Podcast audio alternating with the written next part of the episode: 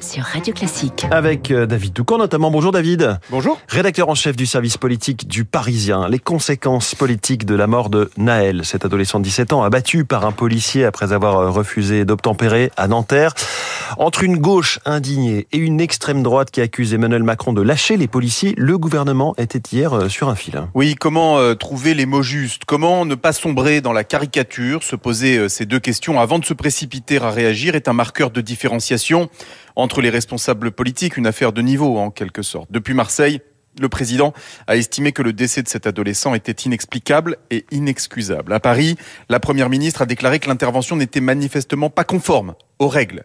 La veille, Gérald Darmanin avait déjà parlé d'une vidéo choquante dans l'enceinte de l'Assemblée nationale. Et tous les trois ont pris soin aussi de rappeler qu'une enquête était en cours et qu'il convenait d'en attendre calmement les conclusions. Communication sur un fil, arbitrage difficile entre respect de l'indépendance de la justice et de la présomption d'innocence qui pousse d'habitude à ne pas trop s'avancer et la nécessité d'envoyer tout de suite un message pour calmer le jeu et répondre au caractère accablant des images vidéo. Mais immédiatement, accusation de lâcheté de la part de l'extrême droite. Éric Zemmour a reproché, je cite, à Emmanuel Macron de donner raison aux émeutiers.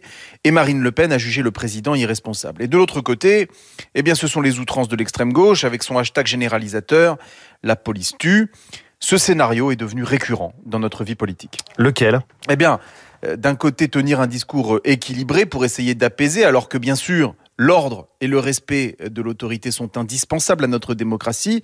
Euh, essayer de tenir un discours euh, équilibré, c'est le risque de prendre des coups et de perdre des, et de perdre des points.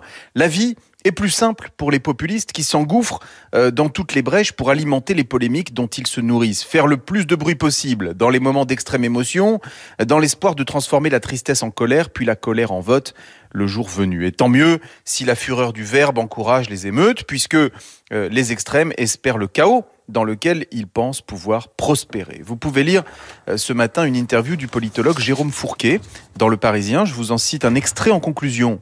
Il faut essayer de sortir des jeux de posture habituels, dit-il, dans lesquels nous sommes collectivement enfermés depuis 30 ou 40 ans et qui n'ont fait qu'alimenter un cercle vicieux et vicié. Chacun est dans son jeu et tout ça n'apporte in fine aucune solution et ne fait que rajouter de la tension jusqu'au prochain événement de ce type Fin de citation. David Doucan pour l'info politique. Merci beaucoup. David Abiker, les titres de la presse à la une ce matin. L'onde de choc après la mort du jeune Naël. Drame de Nanterre, l'onde de choc, c'est la une du Télégramme. C'est encore celle de Var-Matin ou du Midi Libre.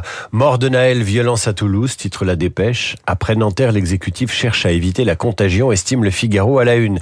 Mais très vite, c'est l'interrogation sur les méthodes de la police qui font la une de la Croix. Incompréhensible, titre le Parisien aujourd'hui en France, quand enfin Libération parle d'une police à la dérive. Pour l'opinion, le président est sorti du en même temps, prenant immédiatement position en faveur de la victime avant même les conclusions de l'enquête.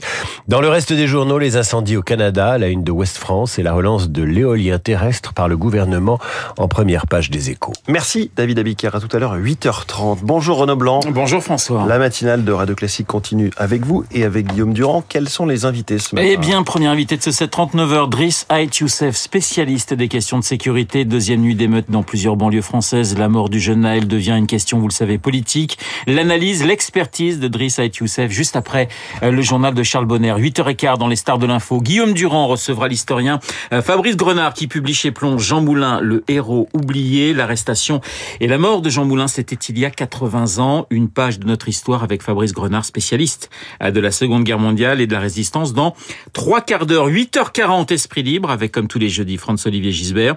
Toute l'actualité avec Monsieur Fogg. Le duo France, Guillaume à ne pas manquer. Et Guillaume qui présente ce matin sa dernière matinale. Il y aura plein de surprises. Vous le verrez jusqu'à 9h. Mais en attendant...